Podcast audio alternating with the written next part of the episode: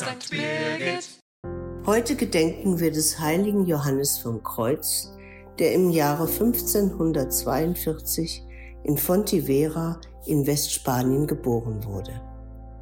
Er entstammte zwar einem alten Adelsgeschlecht, wuchs aber in bitterer Armut auf. Da man früh seine geistigen Fähigkeiten erkannt hatte, konnte er einen Jesuitenkolleg besuchen, wo er in Philosophie und Grammatik ausgebildet wurde. Mit 21 Jahren trat er in das Karmeliterkloster von Medina ein und studierte an der Universität von Salamanca Scholastik und Theologie, ebenso die Wüstenväter und die großen Mystiker, zum Beispiel Taula, Katharina von Siena und Dionysius von Areopagita. Ihr Einfluss führte dazu, dass er ein spartanisches Klosterleben führen wollte, denn die damals gelockerte Ordensregel der Karmeliter entsprach nicht den strengen Traditionen, denen er folgen wollte. Seiner Meinung nach machten nur harte Entbehrungen und Askese Körper und Geist richtig frei für den Dienst zur Ehre Gottes.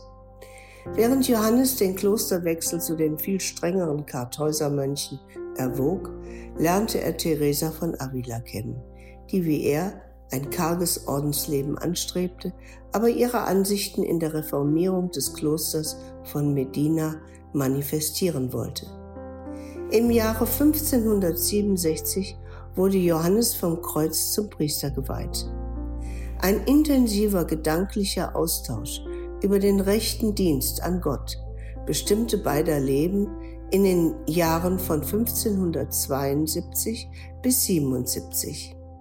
Seinen Mitbrüdern missfiel diese Art der totalen Hingabe an Gott. Neiderfüllt quälten sie ihn an Leib und Seele. Johannes vom Kreuz starb schließlich am 14. Dezember 1591. 1926 ernannte ihn Papst Pius XI.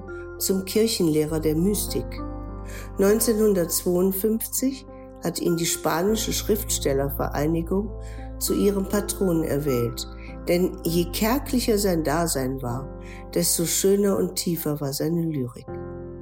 Heute gilt er als einer der wichtigen Dichter seines Heimatlandes. Johannes vom Kreuz angemessen zu würdigen, ist in der vorgegebenen Kürze der Zeit schwierig.